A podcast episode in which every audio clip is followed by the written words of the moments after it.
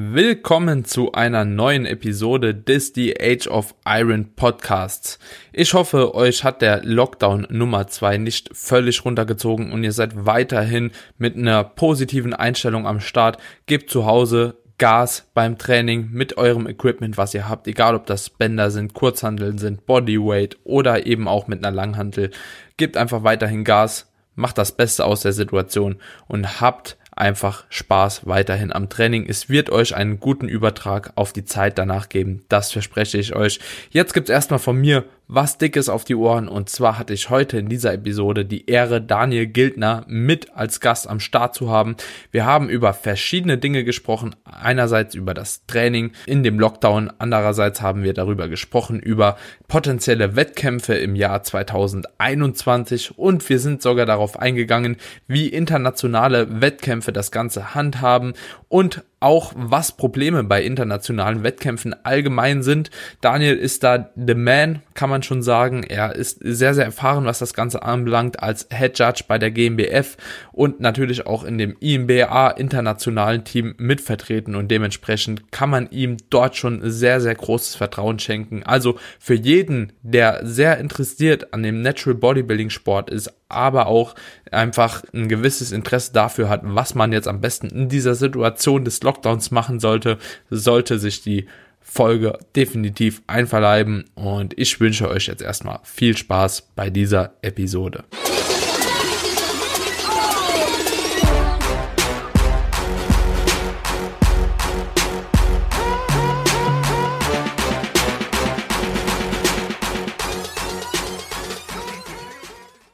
Herzlich willkommen zu einer neuen Episode von The Age of Iron. Heute habe ich mal meinen Namensvetter hier am Start und zwar den Daniel Gildner. Daniel, Freut mich, dass du heute hier mit am Start bist in der Show.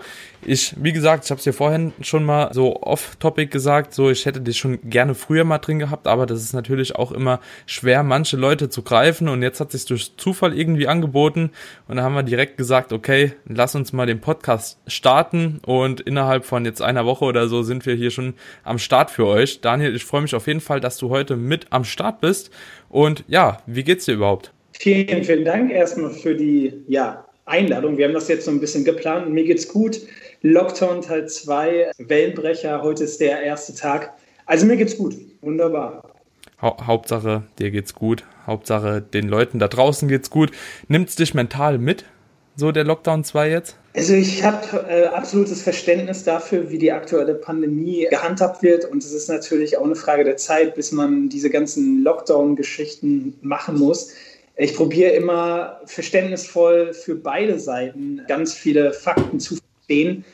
Aber ich ja, muss ehrlich gesagt sagen, dadurch, dass ich ja auch Unternehmer bin, bin ich auch davon betroffen und wir müssen das Beste daraus halt irgendwie machen. Man muss nicht alle Maßnahmen hundertprozentig verstehen. Ich weiß halt nur, dass halt, ja, die Zukunft so ein bisschen unsicher ist. Und, und das merke ich auch so bei meinen ganzen Kunden, von den ganzen Einstellungen, von den ganzen Vorhaben, was halt angeschafft wird. Es ist halt momentan wirklich eine schwierige Phase und die ist wirklich durchweg in allen Branchen derzeit so. Man, man hat ja viel mit so Menschen zu tun, auch so mit Athleten, mit jungen Athleten und, und da ist auch die Bildung und die ganzen schulischen Einstellungen, es ist einfach momentan ein bisschen angespannt und ich bin einfach froh, wenn wir wirklich mal rausgehen und mit erhobenem Kopf einfach wieder positiv denken können, wir wieder verreisen können, wir, wir die Dinge wieder nachgehen können, um uns wirklich voranzubilden und all solche Sachen. Also es ist momentan einfach schwierig. Ja.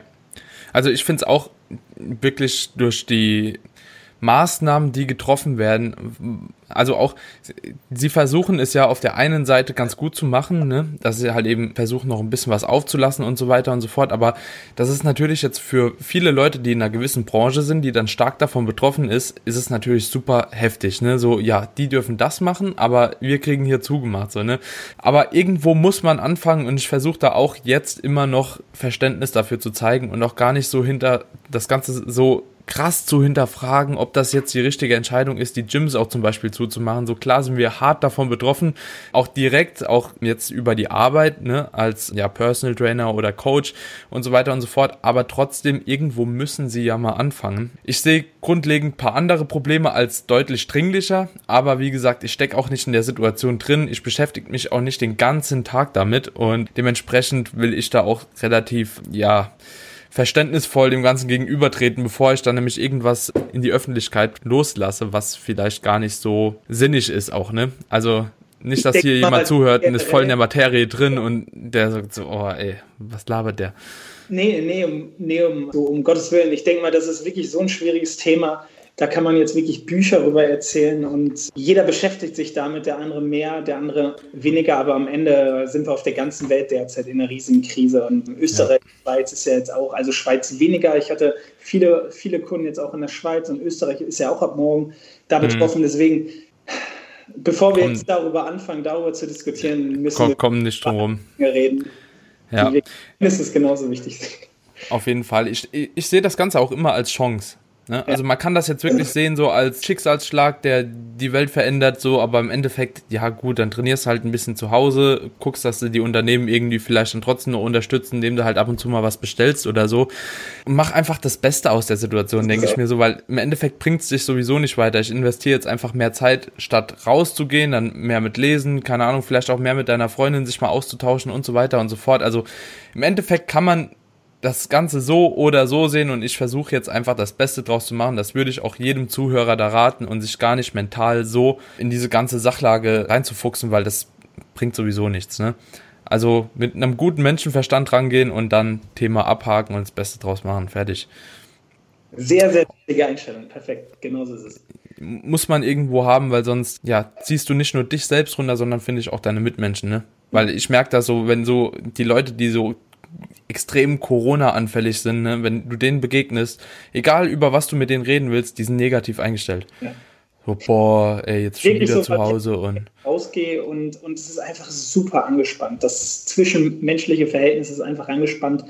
Ja. Und man, also man muss auch ehrlich sagen, die erste Phase war ja eigentlich, ja, einfach, einfach da und die zweite Phase ist jetzt eigentlich da und wir haben es eigentlich schon vorhergesagt und man hätte sich vorbereiten können. Und ich habe genauso auf Phase 1 gelernt, deswegen ist das für mich nicht wirklich überraschend jetzt. Ja, ja, bin ich ganz deiner Meinung. Ja. Aber Daniel, wir sind ja hier auf einem ja, Bodybuilding-Fitness-Podcast und deswegen will ich auch gar nicht so viel über die ganze Thematik rumlabern, sondern direkt mal zum ersten Thema kommen. Und ich habe es eben schon ja vorher zu dir gesagt, ich würde ganz gern über das Thema einfach Wettkämpfe gerade auch in der nächsten Zeit sprechen. So, ne? Ich weiß nicht, vielleicht hast du es mitbekommen, war dieses Jahr sogar mit einem Klienten auf einem Wettkampf in England bei der B, ach, bei der UKDFBA, also der mhm. WMBF angehörig. Und er war auch in den, nee, in Italien, doch in Italien war es, einmal auf der Europameisterschaft, da wollte er hin, aber da wurde es zum Risikogebiet, da haben wir das abgesagt. Und vorher war aber in Florenz, also in der gleichen Halle sogar, schon mal ein Wettkampf von der NBF war das, glaube ich, also auch IMBA angehörig. Also es gibt noch Wettkämpfe, die finden derzeit statt. Erstmal so grundlegender Gedanke von dir, weil du auch so mit im Team bist bei der GmbF.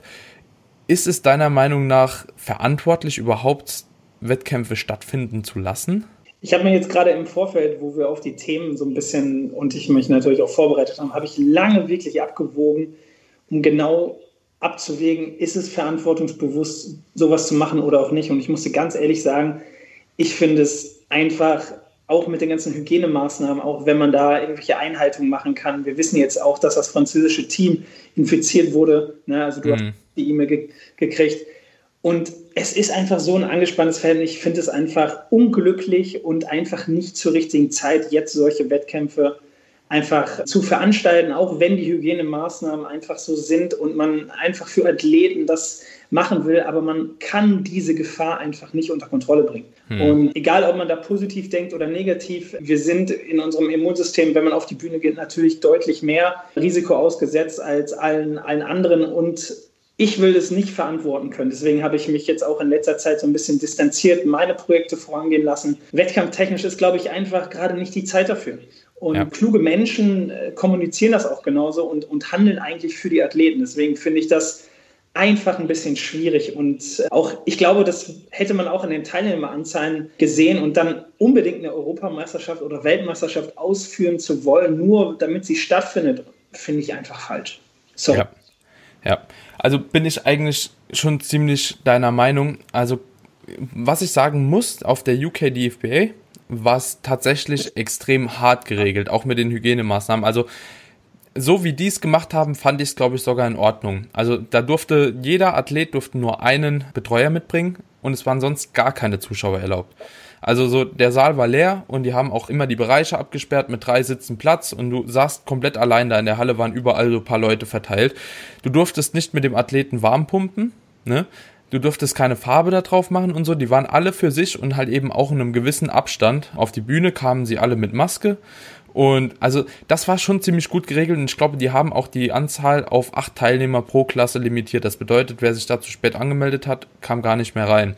Also das war durchweg vorne mit Fiebermessen und so weiter und so fort. Also die haben das schon recht gut gemacht, muss ich echt sagen. Und ja, dahingehend war es natürlich aber trotzdem irgendwo schlecht für den Verband, weil, wie gesagt, ich glaube nicht, dass da groß Geld in die Kasse kam. Ne? Also der Betreuer musste gar nichts bezahlen und Zuschauer waren keine erlaubt. Die Halle war auch nicht so klein ah, keine Ahnung, die haben dann so einen Livestream gemacht, wo sie das Ganze dann ausgestrahlt haben, aber allein das Kamerateam, das da vor Ort war, ich glaube, das war schon so teuer, dass sich das schon fast gar nichts mehr gegeben hat. War halt irgendwo, glaube ich, auch mehr aus dem Grund hinaus, weil sie gesagt haben, okay, sie, sie ziehen das egal wie durch dieses Jahr, aber ich denke eher, dass es für den Verband her ein Verlust war. Ja. Also ich würde auch behaupten, dass eigentliche Wirtschaftlichkeit nicht wirklich gegeben war und ja. hat das einfach machen wollen, um den Verband ja, einfach nochmal eine Meisterschaft zu schenken und es ist einfach ein schwieriges Thema momentan. Du musst ja halt auch vorstellen, äh, wenn wir jetzt von, von einem eigentlichen deutschen Verband, also der GmbF, das ist ja ein eingetragener Verein, der wird natürlich mhm. ganz anders gefördert, als wenn das ein Unternehmen macht, was natürlich mhm. Gewinn erzielen muss oder natürlich Einnahmen generieren muss, dann verstehe ich das natürlich nochmal ein bisschen anders. Aber es ist momentan in allen Verbänden, sowohl der niederländische Verband, der französische, der, der UK, ich glaube, du wirst es auch gesehen haben, es war einfach ein schwieriges Thema und ich finde es halt mhm. gut, dass zwar die Athleten das in Kauf genommen haben, aber ich möchte nicht in der Lage stecken, wenn ich, ein, wenn ich einen Verband habe oder wenn ich eine Meisterschaft ausgeführt habe und dann eigentlich ja, dort infizierte Leute sich gegenseitig weiter anstecken und ich es einfach nicht verantworten kann, weil ich dann derjenige bin, der Gastgeber und, und äh, ja, es ist mhm. einfach so, wie es ist und, und jeder sollte wirklich selber sich bewusst machen, warum er dann dort antritt, wenn er das Risiko in Kauf nehmen will. Völlig legitim. Und wenn der Verband das in Kauf nehmen will, finde ich das auch legitim. Aber ich möchte das nicht ja. Ja, ja finde ich ein guter Punkt, dass du das nochmal so unterschreibst, dass es halt eben Abwägungssache von jedem selbst ist, ne? Weil das ist, finde ich, auch nichts anderes, ob das jetzt, hört sich vielleicht doof an, das kann man auch vielleicht nicht so direkt vergleichen. Klar ist das Immunsystem geschwächt bei Athleten, die auf die Bühne gehen, aber wenn ich sehe, wie viele Leute noch in Urlaub fliegen aktuell, ja. aus verschiedenen Regionen zusammenkommen, das finde ich mindestens genauso schlimm, muss ich ganz ehrlich sagen. Also das dürfte auch meiner Meinung nach dann nicht erlaubt sein. Ne? Das sind halt so super viele Sachen, die finde ich immer noch so ein bisschen komisch gehandhabt werden. Ne? Also ich dann das krasseste fand ich, als ich zurückkam von der von Birmingham, weil das wurde dann in dieser Zeit auch als Risikogebiet eingestuft. Mhm. Wir sind zurückgekommen, dann musstest du am Frankfurter Flughafen einen Corona-Test machen, ne? Und dann stehen halt erstmal ja safe 500 Leute in der Schlange. Aus einer halben Stunde sind die angekommen. 500 Leute aus dem Risikogebiet und du stehst mit allen in der Schlange. Das fand ich auch schon so ein bisschen strange. So und dann frag ich den, ja, keine Ahnung, Vorsitzenden oder wer das halt eben da so geregelt hat, ne, ja, und wie komme ich dann jetzt eigentlich nach Hause? Weil ich weiß ja noch gar nicht, ob ich negativ oder positiv bin. Ja, ja und da sagt er, setzt sich in Zug und fahr heim. Ne? Und das finde ich dann, also äh, Du merkst, ja. ja, genau. Genau das ist halt die Thematik. Die probieren es natürlich dann auch irgendwie zu entkräftigen, indem sie dann einfach gewisse Sachen sagen, von denen aus sie das machen würden aber die Verantwortung steckt halt doch noch im Verband. Und ja. ich finde, so wie der Behrend, also jetzt mal gesagt, die GmbF, auch wenn ich am Anfang oder wir alle am Anfang irgendwie geglaubt haben, dass diese Pandemie, oh mein Gott, ernsthaft, jetzt wird die Meisterschaft abgesagt, da haben doch alle erstmal nicht dran mhm. geglaubt. Trotzdem hat der Behrend das für sich entschlossen und auf die Kappe genommen. Und ich muss im Nachhinein sagen, auch wenn ich auch dagegen war, war das die richtige Entscheidung und ja. äh, zukünftig darüber zu reden, wie die Meisterschaften weiterhin abgewickelt werden im kleineren Rahmen, ob das an mehreren Tagen oder wie das generell auch vonstatten geht. Solange kein Impfstoff da ist und wir ja einfach mit der Lage halt weiterhin leben, sind die Menschen immer noch angespannt, werden wir keine einheitliche Lösung finden und schon gar nicht irgendwie eine zufriedenstellende für alle Bereiche. Hm. Und deswegen müssen wir immer dieses Risiko mit in Kauf nehmen. Aber nochmal, solange ich dort im Verband tätig bin, ich möchte das einfach nicht verantworten können. Und ja. ich glaube, deswegen sitzen wir auch momentan viel zusammen, sprechen darüber, wohin halt der Weg geht. Und für uns ist auch ganz wichtig, am Ende muss es sich wirtschaftlich, zumindest was, dem, was den kompletten Verband angeht, wir können keine Minusveranstaltung mehr austragen, weil so viel Gelder sind halt dann auch nicht mehr da, hm. weil der Verein trägt sich halt durch Mitglieder und, und es ist einfach ja, ein schwieriges Thema. Solange das Mitglied auch nicht merkt, dass Wettkämpfe jetzt ausgetragen werden, warum sollte dann ein Mitglied überhaupt noch weiterhin zahlen?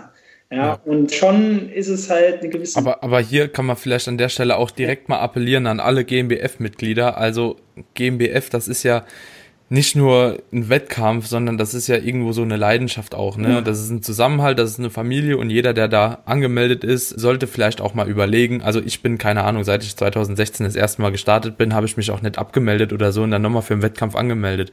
Bleibt einfach angemeldet, ja. ähm, tut dem Verband was Gutes. Das ist auch jetzt nicht so viel Geld. Ich denke, das kann jeder für den Sport noch investieren. Und ihr seht ja, wie es um die GmbF steht, beziehungsweise um alle Verbände, ne? Und da tut so ein kleiner Mitgliedsbeitrag von jedem. Das ist auch wieder so ein kleiner Input, was jeder Einzelne geben kann, das einem selbst nicht so weh tut, aber dem Großen und Ganzen halt schon viel helfen wird, ne? Also, Leute, bezahlt eure Mitgliedsbeiträge.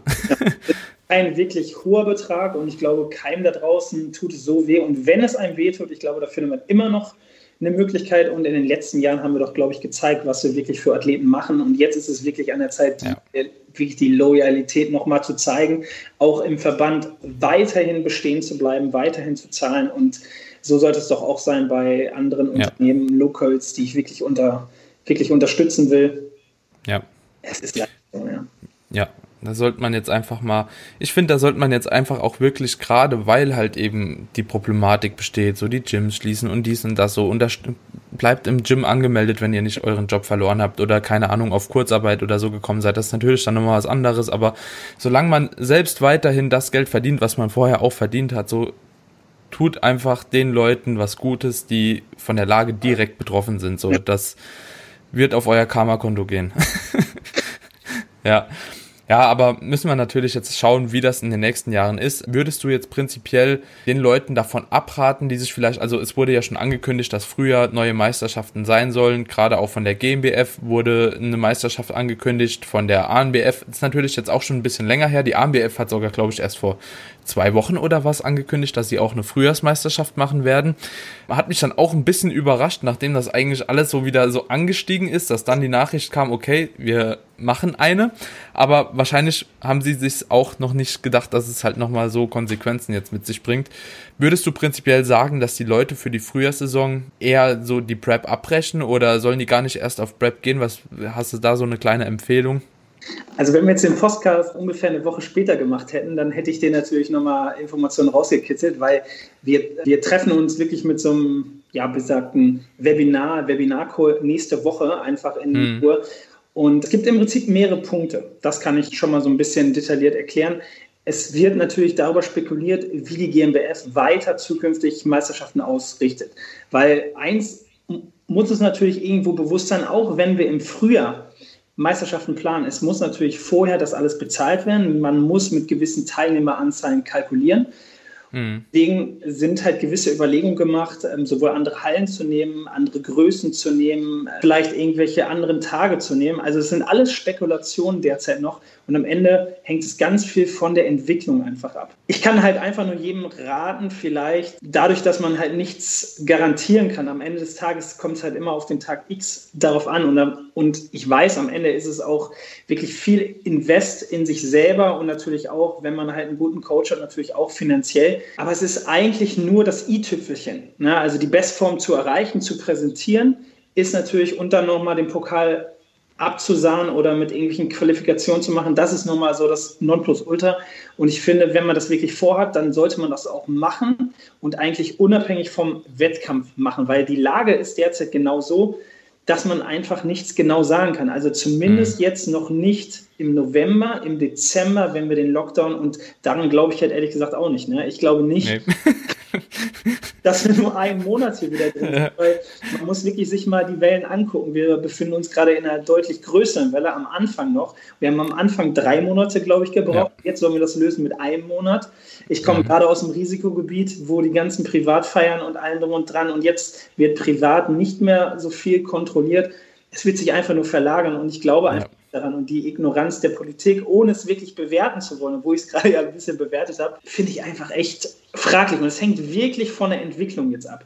Ja. Ich glaube, im Dezember wissen wir ein bisschen mehr, ob wir im Frühjahr vielleicht äh, kleinere Hallen ordern können, ob wir und wir werden allmöglich dafür tun, dass wir wieder Frühjahr und Herbst machen können, weil das hm. schulden wir den Athleten. Aber zum jetzigen Zeitpunkt ist es einfach noch wirklich Spekulation. Ja. Ich, ja, ich sag mal so aus. irgendwas anderes sagen können, aber es ist einfach leider so. Wäre auch irgendwo verantwortungslos. Ne? Ja. Das wäre genauso, wie wenn du jetzt sagst, okay, im Mai kommt ein Wirkstoff und der kommt nicht. So, man, man kann es halt aktuell einfach noch nicht sagen, weil es steht noch so ein bisschen in den Sternen. Ne? Du weißt ja auch nie, wie viele Leute Kontakt mit irgendjemand haben und so. Das ist, das wäre wirklich ein Zufallsgriff, wenn du jetzt sagen würdest, ja, es findet statt und ja, es findet wirklich statt. So, ne? Entweder bei Trumpy oder hast ja. halt irgendwie gekriegt oder auch nicht. Ne? Also ja. das ist halt leider so. Ja, ja. Also ist es super schwer. Ich würde auch jedem Athleten, der da draußen vielleicht wirklich darauf abzielt, warum auch immer, weil im Herbst keine Vorbereitung möglich war, weil dieses Jahr keine Vorbereitung möglich war, vielleicht auch weil 23 irgendwas anderes Großes im Leben ansteht man kann ja schon mal in die Diät starten. Ne? Also ich denke, die meisten, die in eine Wettkampf-Prep gehen, die haben ja auch eine Ausgangslage, so keine Ahnung, irgendwo roundabout 20% KFA als Mann. Und da ist sowieso erstmal ein bisschen Gewicht zu verlieren, bevor man dann wirklich auch in die Lage kommt, wo man sagt, okay, jetzt wird die Diät richtig eklig und jetzt muss ich nochmal ordentlich ranklotzen und Immunsystem wird zu schwach und bla bla bla bla bla. Also ich denke, 10 Wochen kann auf jeden Fall jeder easy schon mal diäten, ohne irgendwelche Einschränkungen zu haben, ohne Kraftverlust zu haben und so weiter und und so fort. Deswegen kann jeder prinzipiell schon mal mit einer Diät starten. Ne? Man sollte sich nur dessen bewusst sein, dass es halt eben ins Leere führen kann. Also dass es eben wirklich darin enden kann, dass du halt eben nicht auf die Bühne gehen kannst.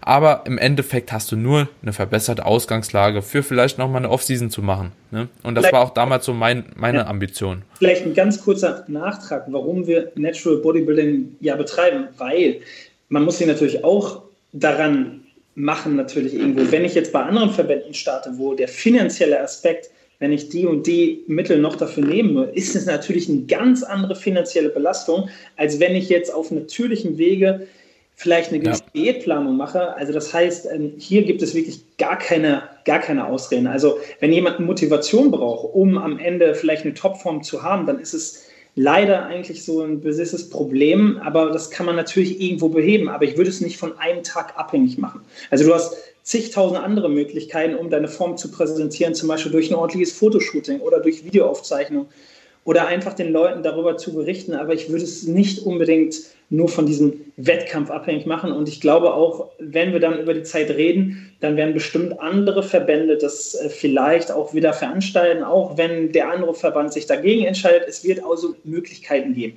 Ich kann mir mhm. also nicht vorstellen, dass 2021 wir so weiterleben, wie wir jetzt derzeit leben, weil ich auch einfach merke, die Leute ja, unruhig. einfach schon zu weit und, und die Leute, die wollen halt wieder gewisse Normalitäten haben, obwohl wir natürlich immer uns bewusst sein müssen, dass es erstmal, solange es keinen Impfstoff gibt, diese gewisse Normalität einfach nicht da sein wird. Ja, ja das hast du auf jeden Fall nochmal gut aufgegriffen. Finde ich auch ein guter Punkt, der oft in Vergessenheit gerät. Wir haben, also gerade im Natural Bodybuilding, müssen wir nicht so viel investieren, was die gesundheitlichen und auch finanziellen Mittel angeht, wie jemand, der natürlich on ist. Ne? Bedeutet, da gibt es natürlich auch nochmal krasse Unterschiede. So, ne? Je nachdem, was man sich für eine Substanz irgendwie gibt, dann ist es wahrscheinlich auch ein bisschen billiger oder teurer, aber man spielt natürlich immer mit dem Risiko, seine Gesundheit irgendwo auch noch zu gefährden. Und das hat man halt eben bei so einer ja, geringen Diät einfach nicht. Und die meisten Diäten, die man jetzt anfängt, die gehen ja auch erstmal so ans Wohlbefinden, ne? Also so, man steigert ja erstmal auch sogar noch sein Wohlbefinden, weil man sich vielleicht auch nicht mehr, ja, gerade so attraktiv oder ja wohl in seinem Körper fühlt, wenn man in den Spiegel guckt in so einem höheren KFA und dann kann man auch ruhig einfach mal easy reinstarten. Jetzt nur eine kleine Sache, es kommt natürlich auch stark darauf an, wie ihr ausgestattet seid, ne, zu Hause. Also wer jetzt nur Resistance Bänder zu Hause hat, dem würde ich jetzt prinzipiell nicht unbedingt empfehlen, ja, direkt eine Diät zu starten, denn wahrscheinlich die meisten werden es wissen, so Muskelerhalt ist auf Erhaltungskalorien gar nicht so schwer. Also man braucht nicht so viel Volumen und das hält man relativ easy. Wenn man allerdings ins Defizit geht und gerade auch zu Beginnerdiäten einen hohen Körperfettanteil ist, dann auch in ein stärkeres Defizit geht, dann muss man natürlich auch ein bisschen was wegschieben, damit man die Muskulatur auch hält ne, und einen gewissen Reiz geben und das kann mit Bändern natürlich schwer werden. Wem würdest du jetzt prinzipiell so raten, wer auf Diät gehen könnte trotzdem mit? Also was bräuchte derjenige für Home Equipment, dass man sagen könnte, okay, hier kann man eigentlich schon ein adäquates Training durchziehen, so könnte man auch in eine Diät starten trotzdem. Also ich finde generell das oder die Problematik mit den Tubes, mit den Resistant-Bändern hast du soweit angesprochen, dass natürlich der Reiz auch davon abhängig ist, wie mein aktueller Trainingszustand ist. Wenn natürlich jemand relativ unerfahren ist und einfach jetzt seinen Fokus auf gewisse Skills, das heißt mit Eigengewichtsübung. Übrigens, Eigengewichtsübung ist keine Anfänger oder, oder kein richtiges Anfängerniveau, sondern es ist einfach von der Reizgebung und wenn man die adäquaten Übungen dort ansetzt, wirklich für Experts gedacht. Mhm. dennoch weiß ich, dass der eine oder andere absolut keine Motivation da wird, absolut keine Kreativität und einfach keine Möglichkeiten hat, sich zu motivieren zu Hause. Aber jedem mhm. da draußen kann ich empfehlen, vielleicht mit einer ordentlichen Kettlebell zu arbeiten oder mit gewissen Kurshanteln, mit adaptiven Systemen, wo ich unterschiedliche steckbare Systeme habe. Oder ich, mhm. aus Teil 1 so viel gelernt, dass ich mein eigenes Gym aufgebaut habe und ich muss einfach sagen, man kann effizienter trainieren. Du kannst mhm wirklich Leute einfach mal eliminieren, wo du in Ruhe einfach trainieren wirst. Du kannst auch dein Training wirklich auf gewisse zwei Phasen aufteilen. Das heißt, indem du vielleicht vormittags irgendwas isolierteres trainierst, am zweiten Tag vielleicht ein bisschen komplexer, mehr auf Mobilität achtest, mehr auf die ganzen Skills im Bereich Calisthenics. Also das heißt, mhm. ich würde jetzt auch im Lockdown Teil 2 einfach meine Skills einfach mal nach oben bringen und genau das machen, meine Schwächen eigentlich zu meinen Stärken ausbauen. Mhm. Und jemand, der halt sagt, hey, ich bin ein absoluter Profi in allen Bereichen, der wird sich wirklich an wirklich anlügen, weil, weil keiner ist Experte in einem gewissen Bereich, sondern ja probiere immer auch von sehr, sehr vielen Bereichen zu lernen. Und ja, das ist halt ein riesiger Vorteil, wenn man das für sich erkannt hat. Also man kann wirklich richtig produktiv arbeiten. Am Ende stehst du nur selber im eigentlichen Weg und, und du musst dir halt einfach tageabhängig wirklich eine, wirklich eine Uhrzeit finden, wo du in Ruhe trainieren kannst, wo du für dich was machen kannst und natürlich mit dem adäquaten Equipment auch gut arbeiten kannst. Mhm. Ja, finde ich geil, dass du es angesprochen hast, dass man auch aus verschiedenen anderen Bereichen lernen kann. Also gerade so aus dem Calisthenics, vor allem auch so aus dem Weighted Calisthenics, ne, die so Pull-ups, Dips und so weiter und so fort machen, ist extrem geil und auch extrem wirkungsvoll. Ne? Das wird so oft unterschätzt. Also gerade, es gibt ja wirklich so ein paar Leute, die haben echt nur so ein kleines Home Gym und es ist der Wahnsinn, was die aus seinem oder aus ihrem Körper machen.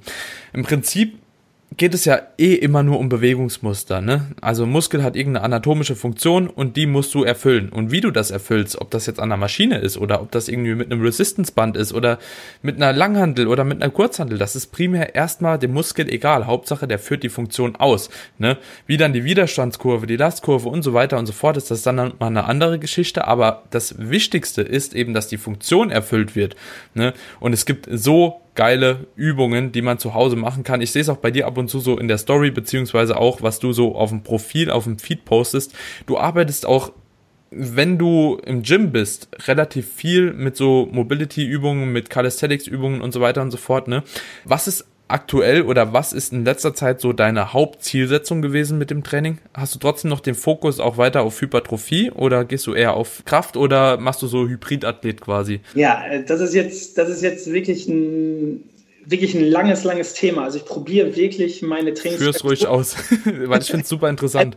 Wirklich, ja. ich probiere das wirklich so zu periodisieren, um wirklich einen gut umfassenden Körper sowohl im IK-Bereich auf, auf wirklich auf IK-Training, auf Powerlifting. Also das heißt, ich bin da ja auch noch sehr, sehr stark. Aber ich probiere nicht diese Einseitigkeit meines Trainings irgendwie zu haben, weil, weil ich merke halt immer wieder, je älter ich werde, desto desto schwieriger bleibt meine Motivation irgendwie. Also das heißt, ich werde irgendwie unmotivierter. Und wenn ich immer diesen eintönigen Reiz habe, also ich probiere viel über Eigengewichtstraining zu machen als gewissen vor Hypertrophie-Reiz, wenn ich vielleicht an die Maschine gehe. Dann kann ich Weighted Dips machen, dann kann ich aber auch nochmal IK, irgendwelche mhm. Trainingsmethoden an, ansetzen und ich probiere einfach vielseitig zu trainieren. Also ich glaube, wer mir schon lange folgt, dass ich halt einfach so die letzten Jahre dafür bekannt geworden bin, weil ich einfach gemerkt habe, mir ist das einfach zu stupide geworden. Also wirklich dieses stupide Maschinentraining. Da braucht man keine Lizenzen für, da brauchst du keinen Doktortitel für, da brauchst du keine wissenschaftlichen Hintergründe. Das sind einfach Trainingsreize, die einfach in Ruhe umgesetzt werden müssen und da müssen wir uns viel mehr auf Ernährung unterhalten. Und wenn jemand einen extrem vorderen Delta-Kopf hat, ja, dann wird er vielleicht irgendwie eine Dysbalance haben oder vielleicht auch nachgeholfen haben, wenn es halt mhm einfach von der, von der ganzen Proportionalität einfach nicht mehr passt. Also das muss man sich ja auch die Frage stellen. Und ich probiere Realist zu sein. Ich probiere das Bestmögliche aus jeder Lage zu machen. Ich habe das damals schon gemacht, wenn ich viel im Gelände war. Du, ich habe einfach das Bestmögliche daraus gemacht. Ich bin aber immer noch ein Freund, der sein System und seine Grundübung immer noch so drin hat. Auch schwer arbeitet. Ich bin absoluter Freund vom ja. schweren Training, aber auch die die gewisse Zeit zu nutzen über Mobilitätsübungen, an seinen, an seinen Schwächen zu arbeiten. Äh, wenn ich halt Knieschmerzen habe, ich weiß genau, was dagegen zu tun ist. Und ich mhm. finde, das gibt dir dann auch den großen Schub in deinem eigentlichen, wirklich in deinem eigentlichen Business. Wenn du halt Kunden hast, dann erwarten die das auch von dir. Die wollen mhm. halt keinen haben, der zwar optisch toll aussieht, aber am Ende nicht weiß, wie er den Kunden in der Problematik weiterhelfen kann. Weil dafür ja. hat er nun mal sehr viel Geld ausgegeben. Und ja, ich probiere mich halt zu bereichern an jeglichen Bereichen, wo ich der Meinung bin, da könnte ich noch ein bisschen was vertragen. Mhm. Ja, es sieht auch sehr breit gefächert aus, was du da immer von dir gibst und zeigst, ne? Also gerade auch viel mit Mobility Input, aber man sieht dich auch immer wieder schwer arbeiten. Also das ist auch so ein Ding, gerade Squat und Deadlift sieht man immer wieder, dass du den, glaube ich, recht gerne ausführst und tatsächlich, wenn man viel mit Grundübungen schon vorher gearbeitet hat, dann ist der Lockdown, wenn man jetzt auch eine Langhandel etc. zur Verfügung hat, gar nicht mal so ein großer Einschnitt, ne? Also wenn man einfach mal überlegt, was man mit Bodyweight und einer Langhandel und Kurzhandel machen kann, dann ist man komplett ausgesorgt. Also ich könnte mir sogar vorstellen, mit diesem Equipment ja auch mal ein Jahr zu trainieren oder auch zwei Jahre. So, das würde schon gehen, ne? Und es würde mir auch Spaß machen, weil es eine neue Herausforderung irgendwo ist. Ich glaube, von der Umstellung her sogar könnte es so viel mehr Spaß machen, dass es absolut noch nicht mal ein Nachteil wäre. Nee, also, genau, genau. Also ich ja. will jedem da draußen auch zu sagen, dass wir diesen Lockdown einfach nutzen müssen. Genau an diesen schwachen Ketten zu arbeiten, die wir eigentlich vorher nie gehabt haben. Und, und das heißt auch mal, seinen Fokus auf andere Bereiche zu legen. Also wenn du halt jemand weißt, du hast halt eine schlechte Core-Muskulatur, du hast halt vielleicht eine schlechte Kraft-Ausdauer-Komponente oder dein ganzes kardiovaskuläre System ist halt schwierig. Ja, warum dann nicht einfach mehr Fokus darauf legen? Ja. Der Lockdown wird dich bestimmt nicht dazu begeben, dass du Muskulatur verlierst, sondern Muskulatur würdest du verlieren, wenn du jeden Tag von morgens bis abends ruhen würdest und nicht, nicht ja. essen würdest und einfach dich nicht bewegen würdest und all solche Sachen. Also diesen Schmerz, diesen, wirklich diesen gedanklichen Schmerz kann ich jedem da draußen nehmen. Es ist ja. der Zeit, wirklich an sich zu arbeiten. Ja. ja, das ist cool gesagt, auf jeden Fall. Ich bin, ich bin, glaube ich, auch mittlerweile der Einstellung, dass es gerade mental auch vielen Leuten gut getan hat, jetzt im Nachhinein, dass wir schon mal einen Lockdown hatten. Ja. Weil viele auch meiner Klienten haben dann gesagt, okay, die sind dann nochmal ins Gym gegangen. Das hat ein, zwei Wochen gedauert, bis sie halt neuronal eben auch nochmal so aufgestellt waren, dass sie halt vielleicht auch nochmal die schwereren Lifts bewegen konnten. Die erste Woche war es ein bisschen schwer, war alles ein bisschen tricky, alles noch ein bisschen wackelig. So in der zweiten Woche wurde es besser, in der dritten spätestens waren sie wieder auf den alten Kraftwerten. Und das auch, obwohl sie teilweise nur Resistance Bänder und eine Kurzhantel hatten oder so. Also es geht schon. Es geht alles so. Man verliert, wie du schon gesagt hast, keine Muskulatur, wenn man an sich weiter arbeitet. Und ja, wer schon mal einen Pistol Squat oder so gemacht hat, ne? Absolut. Ekelhaft, ja. Also, Leute, tut was für euch und vor allem, was ich jedem empfehlen kann, ist die Bewegungsqualität fördern. Genau. So. Also so einfach mal auf die Technik achten, Zeit für die Mobility zu investieren, dass du halt eben vielleicht auch effektiver einen Reiz auf die Quads bekommst, wenn dein Sprunggelenk ein bisschen mobiler ist, wenn du von der Hüfte irgendwie tiefer kommst, wenn du deine Adduktoren mal aufgedehnt hast, dass du Platz deiner Hüfte schaffen kannst, wenn du die Knie nach außen drückst und so weiter und so fort. Also es gibt genügend Baustellen, da bin ich mir sicher, wo die Leute da dran arbeiten können, egal wie erfahren man ist. Ich so. finde das, ich find das immer so problematisch, weil wir natürlich noch mal deutlich jünger waren vorher oder du bist natürlich noch deutlich mhm. jünger als ich und ich glaube, wenn du ja. in, diesem, ich, also ich sag mal, so einen guten anfänglichen 30er-Bereich reinkommst, dann denkst du oder dann machst du nochmal die ganze Reflexion über deine letzten Jahre nochmal ein bisschen anders. Und ich würde schon behaupten, dass äh, dieser geschmiedete, guter Körper oder, oder dieser ganze äußerliche Gedanke natürlich am Anfang noch deutlich höher ist. Aber er wird, wenn du nur mit diesem eigentlichen Ansatz ins Training gehst, wird er dich nicht langjährig ins Training mhm. halten. Du musst schon ganz klar intrinsische Ziele haben oder Gedankengänge, warum du überhaupt das Training für dich machst. Und für mich ist es einfach wirklich ein Lebenselixier. Ein, wirklich ein mhm. Lebenselixier, um lebendig zu bleiben, um, um einfach für mich die Zufriedenheit auch irgendwo zu finden und die gleichzeitige körperliche Ausbildung kommt über die nächsten Jahre. Also das heißt, wenn jemand mal 10, 15 Jahre richtig am Eisen war und das wirklich clean, der wird gut aussehen, das garantiere ich dir. Mhm. Und wenn er die Prinzipien einbehalten hat, mit überschwelligen Reiz, mit Adaption, mit Volumen und wie auch immer, also die ganze Progression natürlich nach oben hält, Mann, da führt nichts daran vorbei. Also das ist einfach ein überbewertetes ja. Thema, wo immer wieder Gedankengänge der, der jungen Athleten oder der jungen Unerfahrenen immer wieder nach vorne gegangen sind, ja, du musst krass sein und wie auch immer. Ja, mhm. wenn du aber krass werden willst und krass leben willst, ja, dann hast du auch eine Lebenserwartung von krass wenig Jahren. Also das musst du dir auch, wenn du halt Vollgas gibst und bei 200 Prozent dir alles ballerst, was du halt willst. Also es ist nicht zielführend, okay? Also ich, ich, ich finde es krass, dass du es so ansprichst. Ist, also mit dem Lockdown jetzt, also ich bin jetzt auch drei Jahre nicht mehr gestartet. Jetzt 2020 wäre eigentlich so nach drei Jahren dann nochmal so weit gewesen. Jetzt hat sich auf 21 verschoben und ganz ehrlich, ich weiß auch Status quo noch nicht, ob ich 21 nochmal auf die Bühne gehe. Ja. Weil dieser Wettkampf, wie du es schon sagst, das ist nicht mehr das unbedingt, wofür ich lebe. Also so, ich lebe nicht von Wettkampf zu Wettkampf und dort besser zu sein. Klar, es ist ein nice to have und ich werde das auch auf jeden Fall nochmal machen. Ich werde mich auch nochmal auf eine Bühne stellen, einfach weil der Prozess auch geil ist. Aber ich weiß auch, mit wie viel Einschränkungen das Ganze verbunden ist, wie viel Zeit das kostet, wie viel finanzielle Mittel das kostet und wie viel auch meine Mitmenschen darunter leiden müssen, wenn ich eine Prep mache.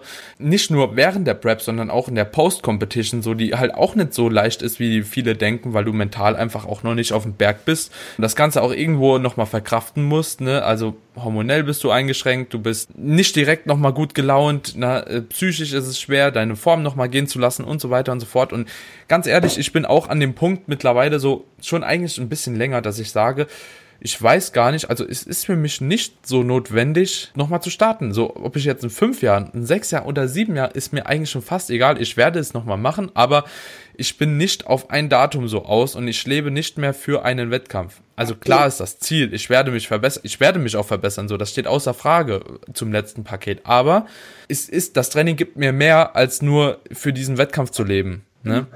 So, und ich glaube, das ist, hat aber auch bei dir und auch bei mir ein bisschen was damit zu tun, wenn man in Deutschland auch schon mal recht oben dabei war auf einem Wettkampf, ne?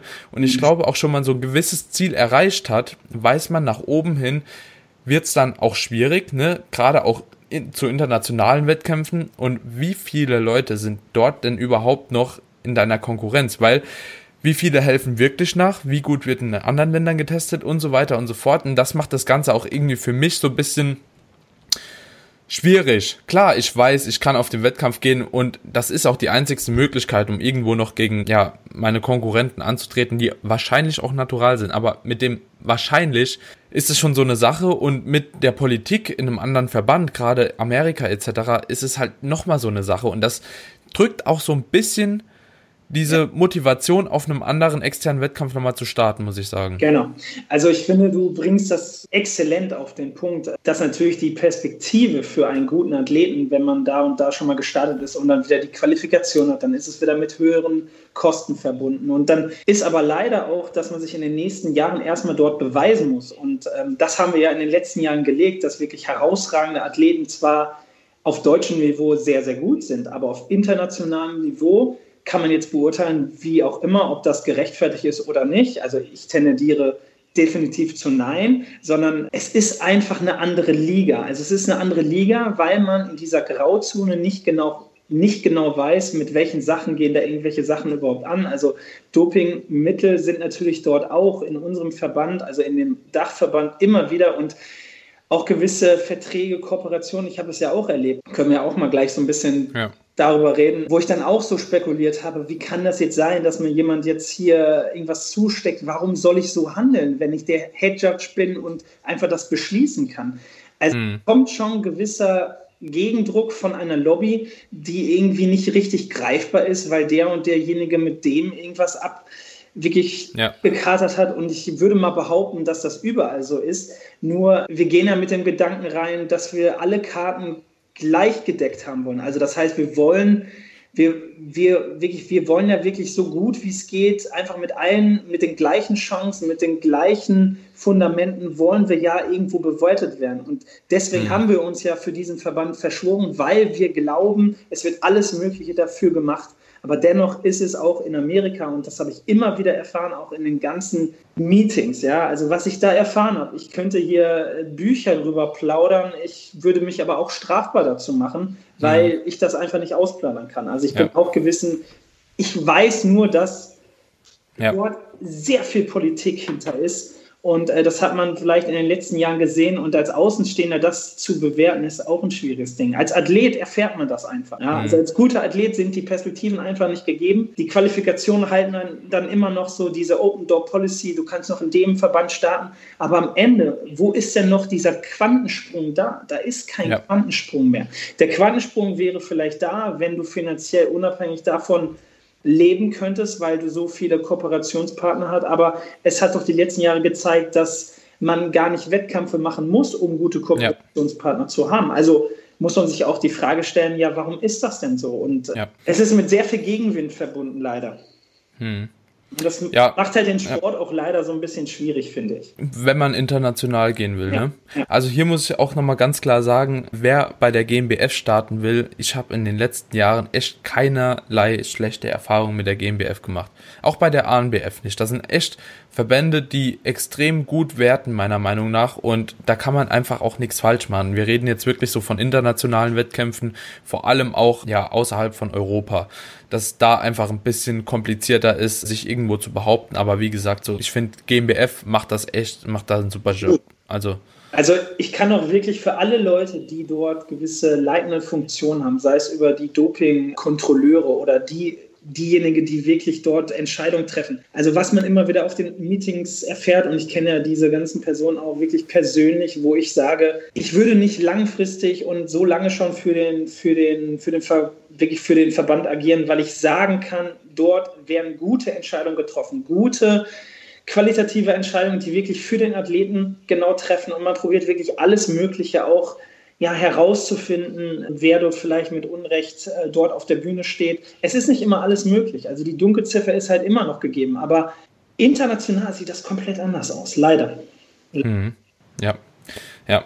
Ja, kannst du vielleicht mal so gewisse Grundproblematiken auch von internationalen Wettkämpfen sagen? Also wir sind ja jetzt äh, von der GmbF bei der INBA, PNBA zum Beispiel angeschlossen. Dann gibt's noch so, ja, die WMBF, dann mhm. gibt's noch die DFAC, ich glaube, es gibt noch die OCB, da gibt's ja etliche Verbände, mhm. was da so grundlegend auch Probleme sind mit solchen Wettkämpfen im Ausland. Also generell gibt es natürlich den großen Verband der INBA und der WNBF, die momentan jetzt so die großen Dachverbände sind, wo natürlich dann unterschiedliche kleine Verbände angeschlossen sind. Also wir gehören ja der INBA an. Die hm. Profis sind der PNBA angeschlossen. Das heißt, es ist nochmal eine gewisse Sparte dazu, gehört aber zu der INBA dazu. Und was mir immer wieder auffällt, weil ich ja auch bei DFSC und du hast auch andere kleine Verbände schon angesprochen und auch Deutsche gibt es ja kleine Verbände. Mhm. Man muss sich wirklich die Frage stellen, welche Daseinsberechtigung haben wirklich diese Verbände?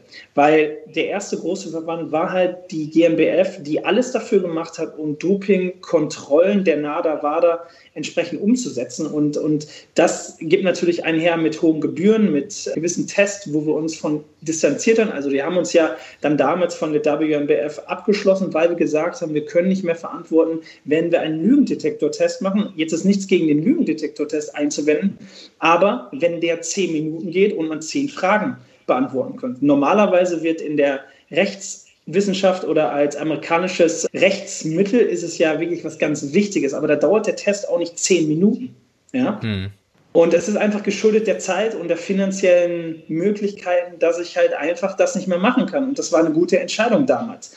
Hm. Jetzt sieht man aber die gewisse Abspaltung, wenn man der INBR Europe und der INBR America schaut. Dort gibt es auch verdammt viele Probleme, weil einfach der äh, Vorsitzende natürlich auch gewisse Gelder haben möchte. Das heißt, er will finanziell an äh, jedem Platz verdienen, muss Verträge weitergeben, wo jetzt die Kleinverbände, die haben jetzt finanzielle Nöte durch die Pandemie, mhm. durch Athletenzahlen, durch die letzten Jahre. Wenn eine Meisterschaft nicht gut verlaufen ist, dann muss man halt irgendwas ändern. Und leider ist es halt so geworden immer wieder, dass der Druck halt sehr, sehr groß geworden ist. Und das habe ich halt die letzten Jahre gesehen, dass eigentlich diese europäische, amerikanische Sichtweise eigentlich immer wieder kontra gegangen sind, so wie es auch in der Politik eigentlich so ein bisschen. Ja, ja schon. Und die Einstellungsfrage, also warum ich eine Meisterschaft ausführe, ist in der amerikanischen Welt natürlich ein deutlich höherer, ich sag mal, Showgedanke als das auf der europäischen Ebene. Und als ja. ich zum Beispiel auf der DFSC gestartet bin, also wenn du glaubst, dass eine DFC, wirklich DFSC World Competition in Miami man wirklich den unglaublichen Spektakel erwartet, aber dann so ein kleiner Verband ist und das ja. einfach kein noch niemals annähernd deutsches Nationalniveau ist, ja. dann ist das leider wirklich so, dass, dass die Deutschen ein unglaubliches Organisationstalent sind dahingehend, wenn es um gute Eigenschaften geht, um entsprechend den Athleten auch sehr viel zu geben, also eine gute Qualität einer Meisterschaft zu garantieren. Hm. Und ja. leider ist es dann auch so geworden, dass man gewisse Hotels buchen muss bei internationalen Athleten. Also man muss dann auch das volle Paket nutzen, man muss ja. eine Anreise vollständig bezahlen und dann abgestraft zu werden, obwohl man natürlich dann fragen kann, ist das so, wie es ist, hängt von zigtausend Sachen zusammen, wenn halt eine Jury nur amerikanische Judges hat und bei einer WM, zum Beispiel als ich in Brno zum Beispiel der Hedgehog bei der europäischen war, da war das zum Beispiel gang und gäbe und das konnte ich wirklich verantworten, dass aus jedem Land ein Judge dort ist. Das heißt, du hast gar mhm. nicht die Möglichkeit, dort ähm, irgendwelche Absprachen zu treffen oder irgendwie voreingenommen zu sein, sondern die können sich auch nicht unterhalten, weil die Hälfte der Internationalen auch überhaupt gar kein Englisch können. Ja. Das heißt, Jedes Tablet wurde dort auf der Sprache eingestellt, aber ich habe es dann halt auch erfahren, dass ja gewisse Sachen mir nahegelegen wurden, ich muss jetzt so und so entscheiden. Und hm. das ist einfach so passiert. Und ich habe da meinen Kopf durch, durchgesetzt und vielleicht ist das auch der Grund, warum ich jetzt auf der europäischen nicht mehr dabei bin. Halt, ne? Also, also Ach, krass. weiß es halt einfach nicht, was dort in den Köpfen so abgeht. Ich habe halt immer gesagt, wenn ich jemanden bewerten will, will ich wirklich, dass der Bessere dort gewinnt. Und äh, mhm. die Einstellungsfrage sollte man sich als Judge relativ bewusst machen, dass wir dort nach Richtlinien agieren und möglichst objektiv nach Kriterien agieren, auch wenn es nicht mhm. immer möglich ist. Und am Ende die Gesamtentscheidung einfach darüber entschieden wird, wer gewinnt oder nicht. Bei dem einen oder anderen habe ich das leider angezweifelt. Mhm. Ohne voreingenommen zu sein, ohne ihn vorher gekannt zu haben, aber in deren Entscheidung und vielleicht ist es auch der internationale Gedanke, auch bei den ganzen Entscheidungen, als wir ein einheitliches europäisches Regelwerk beschließen mhm. wollten. Du kannst dir gar nicht vorstellen, wie viel unterschiedliche Meinungen wir waren. Ähm, ja.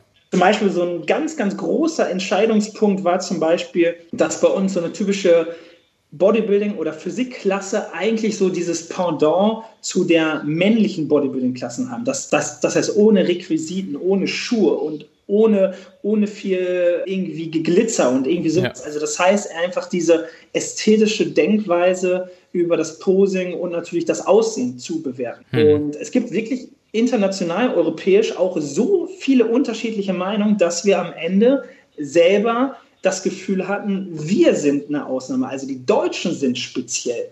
Weil mhm. vielleicht hängt das mit unserer Denkweise auch zusammen, so wie wir auch bei anderen, ich sag mal, Ländern immer wieder rüberkommen als sehr prüde, als sehr organisiert, aber auch als sehr konservativ. Ne? Ja. Und, und das hat sich auch so ein bisschen gezeigt, dass das unsere Denkweise, die Deutschen, auch wenn wir Regelwerke international einheitlich festlegen wollen, einfach immer teilweise die Ausnahme waren. Und äh, da haben wir uns dann auch so gedacht, wie kann das denn sein? Das ist doch der Grundgedanke vom eigentlichen Natural mhm. Bodybuilding, dass es hier nicht um Masse, um, um, um irgendwelche Brecher geht, sondern um Ästhetik, ja. um, um Präsentation. Ne? Und um diese ganzen Richtlinien war ein unglaubliches Streitthema. Und äh, das ist, glaube ich, einfach ein riesiger Punkt.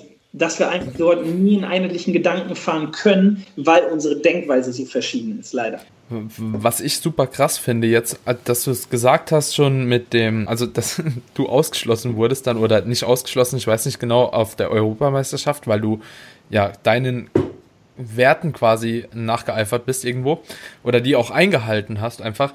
Aber ich muss auch sagen, wenn man sich das Ganze mal anschaut, also ich kenne mich jetzt mit den europäischen einzelnen Wettkämpfen oder Wettkampfverbänden nicht so aus, was äh, bei der INBA angeschlossen ist. Ne? Da gibt es ja in Tschechien ein paar, da gibt es in Italien ein paar, da gibt es ja überall. Das ist ja schon sehr, sehr breit gefächert. Aber man muss ja einfach ganz klar sagen, der größte ist die GmbF wahrscheinlich. Ne?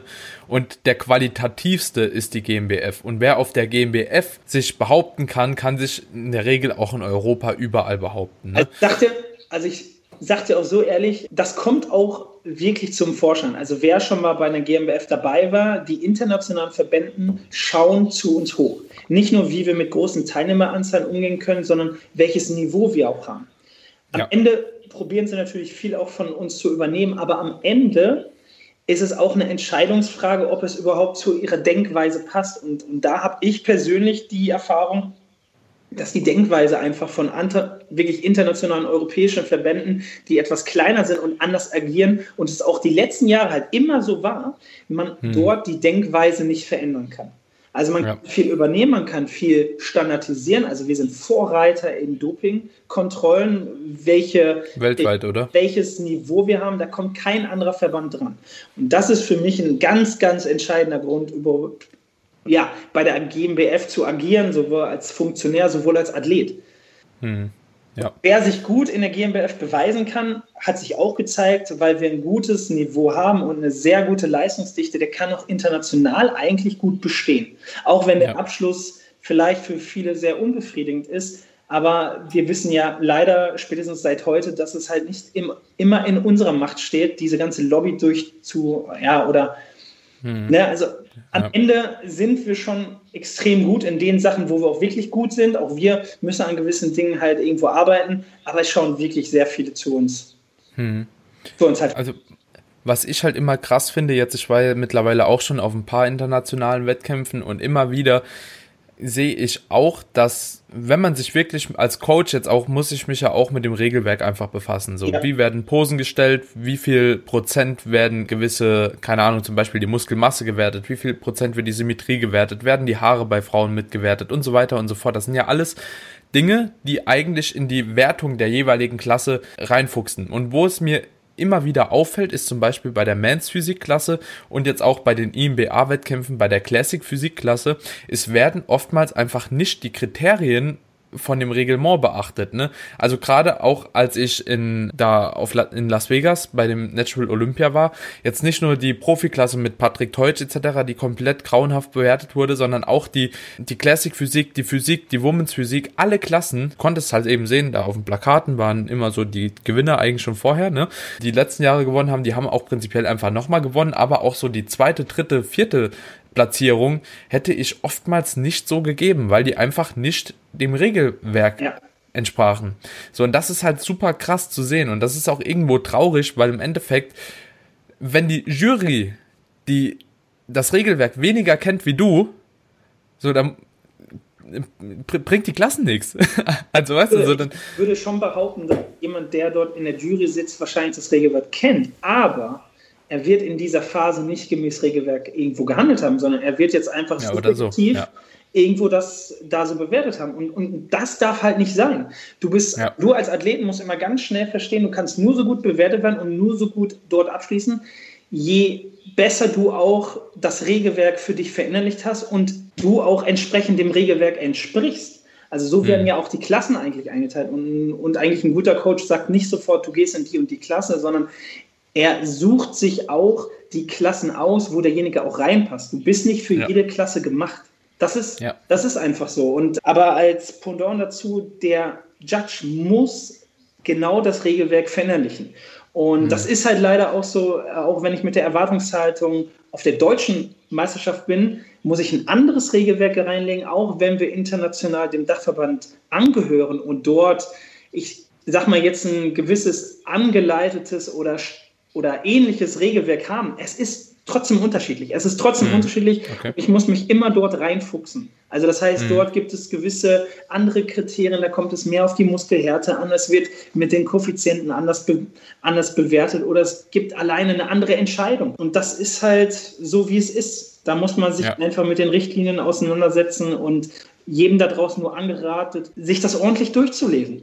Also die mhm. Enttäuschung ist umso größer, wenn man dort einfach hingeht und sagt, ja, aber warum ist das so? Ja, weil du dir das Regelwerk nicht durchgelesen hast oder weil der Coach dich nicht richtig vorbereitet hat darauf. Da, da, darauf hinkt doch meistens so eine halt Verständnislosigkeit. Halt ne? ne? Hm. Ich, ich, ich habe auch so die Erfahrung gemacht, dann kommt auch so eine gewisse Verständnislosigkeit dann auch mit der Platzierung immer zusammen. Ne? Also das, das sind dann meistens die Athleten, die sagen so, ja, keine Ahnung, ich war eigentlich besser wie der und der vielleicht bist du muskulöser, vielleicht bist du härter, aber vielleicht hast du nicht so gut in die Klasse eigentlich reingepasst, wie es das Regelwerk halt vorgibt. Ne? Deswegen, darüber sollte man sich schon oft bewusst sein oder öfter bewusst sein, weil wie gesagt, so die Wertung zum Beispiel auf der GmbF, mit der gehe ich eigentlich großteils konform. Ne? Das kann immer sein, dass mal so eine Platzierung oder zwei auseinander liegen. So, das kommt schon mal vor. Das ist ja auch immerhin, es bleibt immer ein subjektiver Sport irgendwo. Ne? Und das ist ja auch nicht messbar, jetzt innerhalb von fünf Minuten jemanden so mit allen seinen Stärken, Schwächen zu beurteilen. Das muss man halt schon bestimmt ein paar Mal geübt haben. Also man muss bestimmt ein paar Mal schon gejudged haben. Aber ja, das wird schwer bleiben für jeden, ne? Wird es einfach. Genauso also genauso ist es. Und am Ende werden ja auch das beste und das schlechteste Ergebnis gestrichen, sodass wir einen Durchschnittswert der ganzen Juroren haben. Und ein guter Headjudge teilt eigentlich auch seine Juroren so ein, wo er der Meinung ist, er ist besser prädestiniert für die Klasse, weil jeder hat natürlich auch unterschiedliche Klassen, die er deutlich besser, ja. wirklich viel, viel besser ja. einschätzen kann. Und es ist ein schwieriges Unterfangen. Und ja, man muss, wenn man halt mal schlecht abschneidet, einfach wieder versuchen, wieder zu starten, weil die, wirklich die Erwartungshaltung zu haben, einmal zu starten und wirklich abzusagen, das war früher so. Ja. Das Niveau ist ja. leider so gut geworden und, ja. so, und so jung, wie die Leute dort auf der Bühne stehen, wo ich mich wirklich frage, unglaublich. Also, ja. Kam halt mit den letzten Jahren, ne, durch Fitness, genau. YouTube und so weiter und so fort. Daniel, zum Abschluss hast du, also du bist ja schon auch wirklich ein erfahrener Athlet, du warst auch schon oft auf der Bühne, hast vieles schon gesehen, WMBF hast du auch eine Pro-Card, meine Stiefhack hast du eine Pro-Card, ne? Also du bist schon breit aufgefächert. Hast du vielleicht für junge Athleten, gerade im Natural Bodybuilding-Bereich, so eine Empfehlung? Vielleicht so die Top drei Wettkämpfe oder so oder drei Wettkämpfe, auf denen du sagen könntest, okay, hier kann man es auf jeden Fall mal versuchen, da mit den Wettkämpfen macht man nichts falsch und ist vielleicht auch mal eine Erfahrung wert. Ja, also ich finde, sich zu behaupten, ist immer die GmbF ein super, super Pflaster. Ich kann leider nicht die anderen deutschen kleinen Verbänden wirklich unterstützen, weil dort einfach das Niveau nicht so ist, wenn man international ja. nach vorne gehen will. Also wenn man sich ja. wirklich behaupten will, dann sollte man wirklich bei einer internationalen Deutschen vielleicht auch starten, weil dort ist natürlich das internationale Niveau in einer deutschen wirklich in einer großen Klasse. Also das heißt, du hast ja die Möglichkeit, unabhängig von der Staatsangehörigkeit mit anderen verglichen zu werden, in der ähnlichen Klasse oder mit einer Gewichtsklasse oder wie auch wie auch immer. Und das deutsche ja. Niveau ist an sich schon sehr hoch und dann kommen noch internationale Athleten dazu. Und wenn du dort bestehen kannst, ist bei einer internationalen deutschen Meisterschaft schon sehr, sehr gut. So, dann hast ja. du halt die Möglichkeit, mit einer Qualifikation in zigtausend Verbänden zu starten. Ich weiß, dass die Tschechen eigentlich von dem Niveau, also von der organisatorischen Niveau, sind die wirklich auch sehr, sehr gut. Also das heißt, dort haben mhm. wir in den letzten Jahren gesehen, mit einer richtigen TV-Wand, also die wirklich, die riskieren extrem viel, aber auch die Ungarn, oder, mhm. also ich kann weniger für Amerika leider sprechen, weil für mich das halt immer wieder zeigt, ich habe es auch die letzten Jahre probiert und die Leute zu, ja. zu verstehen, ja. aber wahrscheinlich ist das auch unser deutsch-europäisches Verständnis, wo wir einfach denken, das ist einfach anders. Und ja. möchte ich auch nicht unbedingt irgendwo bewerten, aber es hat die letzten Jahre gezeigt, also ich würde auf amerikanischem Niveau, wenn ich jetzt nicht um den finanziellen Aspekt rangehe, ich möchte unbedingt das und das gewinnen als Preisgeld. Es gibt ja auch die Möglichkeit bei der GmbB Pro einfach mal zu starten. Ja. Oder bei anderen Preisgeldern, also da lassen auch die Ungarn oder die Italien also Italien-Riegel kann ich jetzt auch weniger Positives von berichten, leider. Hm. Keine Ahnung. Also das, das ist halt, wie gesagt, so ein persönliches Empfinden ja. halt irgendwo. Aber ich weiß, ja. dass, dass eine gute europäische Meisterschaft mitgenommen werden sollte, weil erst ja. dann kann man sich überhaupt behau wirklich behaupten bei der WM. Und die WM weiß ich, je nachdem, wer das ausrichtet, kann es eine gute WM sein oder auch nicht. Hm. Ja, krass. Leider ja. Ja, es ist halt sehr, sehr viel Politik im Bodybuilding, so, da kommen wir leider nicht drum rum. Aber in den deutschsprachigen, deutschsprachigen Raum, da seid ihr schon mal ganz gut aufgestellt, je nachdem, wo ihr überhaupt starten könnt. Und ich kann auch jedem echt empfehlen, mal nach England zu fliegen. Also da ist okay. das Bodybuilding-Niveau einfach auch extrem groß. Nice. Also das ist schon sehr, sehr stark. Ja. Alright, Daniel. Ich danke dir für die geile Episode, für die coolen Einblicke auf jeden Fall. Das ist sehr, sehr viel wert, weil da können eben nicht mehr viele mitsprechen. Ne? Gerade was so international europäisch abgeht. Du bist ja auch so ein bisschen deep drin. Und dementsprechend viel, viel, viel Input von dir. Richtig cool. Ich hoffe, ich habe nicht zu viel, ja, zu viel aus, ausgeplaudert. Ich habe probiert, das einfach so allgemein wie möglich irgendwie zu sagen. Aber ich glaube, man hat rausgehört, dass da schon gewisse Problematiken entstehen. Ja, es ist, ist auch schon schwierig, ja. da muss man auch einfach so ehrlich sein, ne? Und es ist ja einfach noch eine Sache, die auch in Zukunft verbessert werden kann, ne? Also so, ihr arbeitet ja weiterhin dran und ich denke auch, solange die GmbF da so ein bisschen mit einspielt, dass da definitiv auch noch einiges Positives rauskommen wird. Aber wie gesagt, das braucht wahrscheinlich auch Zeit. Genau. Ja, nicht von heute auf morgen. Alright, Daniel, wenn die Leute dich irgendwo finden wollen, wo finden sie dich? Also persönlich finden Sie mich in Berlin, in dem Risikogebiet hier. Und ansonsten Hotspot. auf gewöhnlichen Portalen über Social Media einfach Name eingeben. YouTube habe ich ja längere Zeit weniger gemacht, weil ich einfach meinen, ja, meinen eigentlichen Sinn nicht unbedingt bei YouTube erkenne, sondern halt mm. im, wirklich im richtigen Leben mit ja. Kunden agieren. Also ganz einfach folgen, ganz einfach kommentieren, ganz einfach sharen. Du weißt, Support ist mega wichtig. Also wir wollen natürlich den stillen yes. Zuhörer haben, aber wir freuen uns immer darüber, einfach das zu scheren, weil das ist die wirklich die richtige Währung. Wenn man am ja. Ende einfach mal sagt, hey, das war eine coole Episode, das hat mir mega viel Spaß gemacht. Da freuen wir uns. Yes. Also Leute, haut es auf jeden Fall in eure Story, wenn euch die Folge gefallen hat und wenn sie euch nicht gefallen hat und ihr trotzdem uns supporten wollt, haut sie trotzdem in die Story. und ansonsten natürlich über eine Bewertung würden wir uns freuen, Kommentar, wie auch immer. Daniel, ich danke dir, dass du danke. da warst und ja, wir hören uns bestimmt bald mal wieder. Mach's gut, mein Lieber. Mach. Ciao, ciao. Ciao, ciao.